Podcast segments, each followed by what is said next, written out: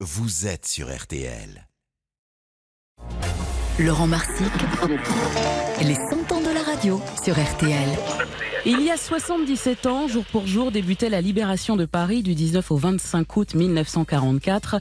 La guerre au sol et la guerre sur les ondes, souvenir du dernier speaker de Radio Londres qui nous a quittés il y a trois ans. Laurent Marsic nous raconte.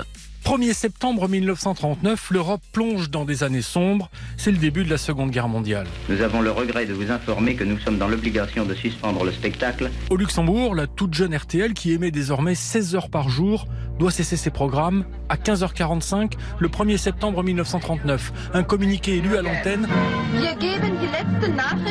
dans les trois langues du grand poste européen, en anglais, français et allemand, annonçant donc la fin des émissions. La radio, qui est désormais développée dans tous les pays, va très vite devenir un outil de propagande, mais aussi une arme. Il y a quelques années, un des speakers français du rendez-vous Les Français parlent aux Français témoignait sur RTL. Il s'appelait Frank Bauer. Il était le père du chanteur Axel Bauer. Je suis arrivé à Londres en ayant traversé une partie de la France. Pour lui, tout a débuté par un appel, le 18 juin 1940, appel du général de Gaulle qui est à Londres et lance sur la BBC J'invite tous les militaires français des armées de terre, de mer et de l'air qui se trouvent en territoire britannique ou qui pourraient y parvenir à se réunir à moi. Pour Frank Bauer, comme pour d'autres, c'était une évidence, il fallait fuir coûte que coûte les nazis. Ici, Londres, il fallait arrêter. Les Français parlent au français. L'appel de De Gaulle marquera aussi la naissance de Radio Londres, une série d'émissions en français hébergées par les antennes de la BBC. Pour nous, c'était l'aventure d'une vie. La Royal Air Force appelle le maquis. Belges, Français et d'autres vont ainsi lancer des radios de résistance en utilisant les antennes européennes de la radio anglaise. Radio. Ici Radio Belgique. Ici Londres. Les Français. Ils sont une trentaine sous la direction de Michel Saint-Denis, alias Jacques Duchesne. Il y a des journalistes, des chansonniers comme Pierre Dac dès 1943 et des speakers pour lire les messages des Français parlent aux Français. La villa est silencieuse. Des messages diffusés chaque soir vers 21h30, au départ destinés à rassurer les familles de ceux qui sont en exil. Mais en mai 1941, un agent français parachuté en zone occupée suggère qu'on utilise cette émission pour faire passer des messages à la résistance. Frank Bauer, qui a prononcé 517 fois la phrase Ici Londres, les Français parlent aux Français, se souvenait. Le chien du jardinier pleure.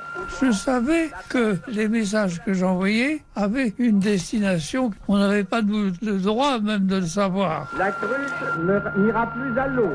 Nous disons, la cruche n'ira plus à l'eau. Les Allemands tenteront d'interdire l'écoute de Radio Londres en brouillant sa fréquence, en confisquant les postes.